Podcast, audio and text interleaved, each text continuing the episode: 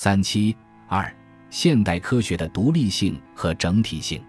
迪尔泰、胡塞尔和维特根斯坦试图展示人类赖以理解生活世界及其历史和语言的原则。近代形而上学认为理性是主体的能力，理性能力曾被认为是自由的。胡塞尔专注于意识的鲜艳结构，尽管意识活动可以是主动的，其结构却被动的作用着。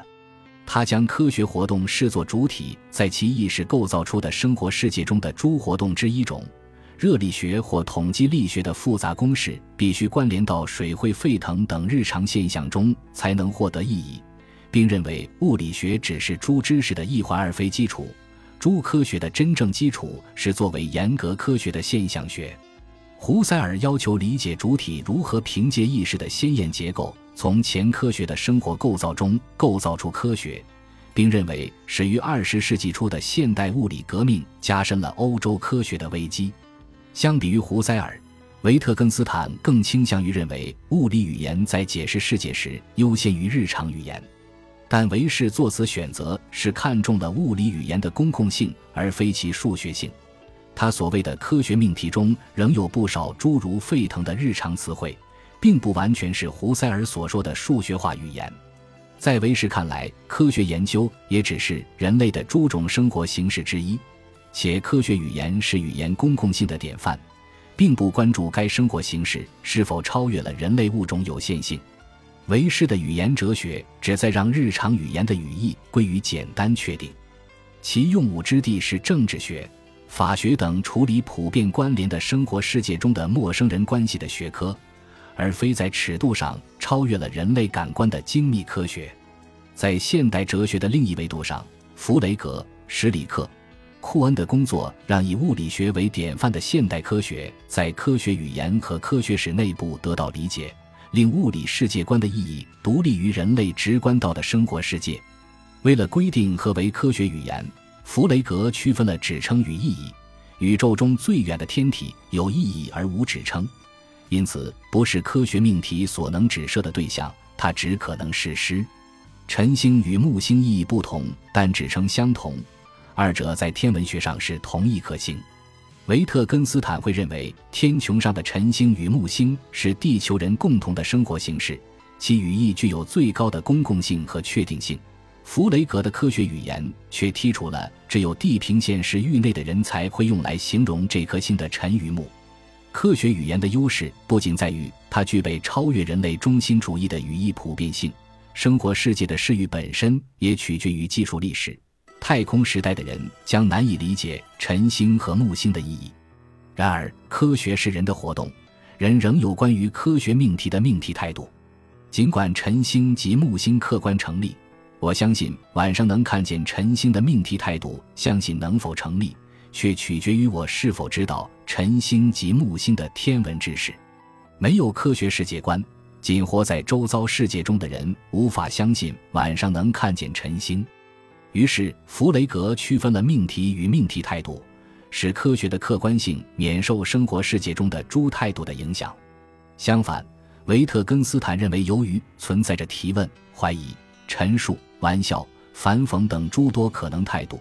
除非我们能够确定一句话的态度，否则就无从判断它是否是一个命题。科学研究只是诸生活形式之一，科学命题亦只是语言游戏之一类，科学态度只是生活世界中的诸态度之一。若要将一个句子理解为科学命题，科学语境必须先行存在。维氏对弗雷格的批判，并不否认科学是一种特殊的生活形式，却说明命题。与其他语言游戏间的区别只能被领会，命题无法以某种形式上的方法被区别于其他语言游戏。此前说到，胡塞尔指出等边三角形与等角三角形指称相同而意义不同，强调意识活动的丰富意义。弗雷格则会强调二者皆指称正三角形，在科学上全无区别。弗雷格指出了语言如何保障经验报告的客观性。达芬奇的几何透视法可以，印象派的色块不行。科学语言不仅是经验报告，更是通过概念及其间的数学关系对杂多的经验报告的统摄。弗雷格对科学的想象仍属于十九世纪，彼时尚且没有现代物理语言，科学语言仍是金星这样的日常语言。然而，正如老年的胡塞尔无法对同时代的范式革命所加剧的危机无动于衷，青年时代经历了宇宙观巨变的史里克也意识到了物理革命对于哲学的重要性。史里克说明，物理概念及其数学工具的意义需在其语境内理解。人在生活世界中直观到的是体验印象，而非知识科学。现代物理中的时间、空间。共识性也与肉眼对生活世界的近似直观中的这些概念的意义不同。直觉受限于生物条件，时空直觉与现代物理的矛盾，是由于人类感官相对宇宙尺度而言太过渺小而产生的。史里克揭示了物理世界观与生活世界之间的断裂和物理学语境独立性。人类从生活世界中获取的仅是经验报告。规定物理概念的用法的是诸概念之间的逻辑结构，逻辑结构的改变及物理意义的改变。这一思想其实已经蕴含了科学的历史向度。科学与非科学世界观之间的界限源自现代物理学与一切其他语境之间的语义断裂。如果科学世界观是一些词汇在一次次语境革命中摆脱心理和直觉赋予它的某些默认前见。一次次地被科学语境更严格的界定的成果，那么科学其实已经被理解成了一个历史进程。库恩指出了科学的历史性，科学的历史视域取决于两个相互影响的因素：当前技术水平下的观测装置，该情境决定了人类能够观测到怎样的自然现象；科学家使用的物理语言，该语境决定了他能够如何统摄诸现象。尽管伽利略和牛顿皆描述了自由落体的匀加速运动，二者却有质的区别。伽利略范式是运动学描述，而牛顿范式是力学的。施力与受力概念已是因果解释。若仅将科学进步狭隘地理解为对运动规律的数学建模的精确化，就会忽略这一转变。库恩是科学史中的语境论者，他反驳了将科学史想象为连续进步的辉格史观。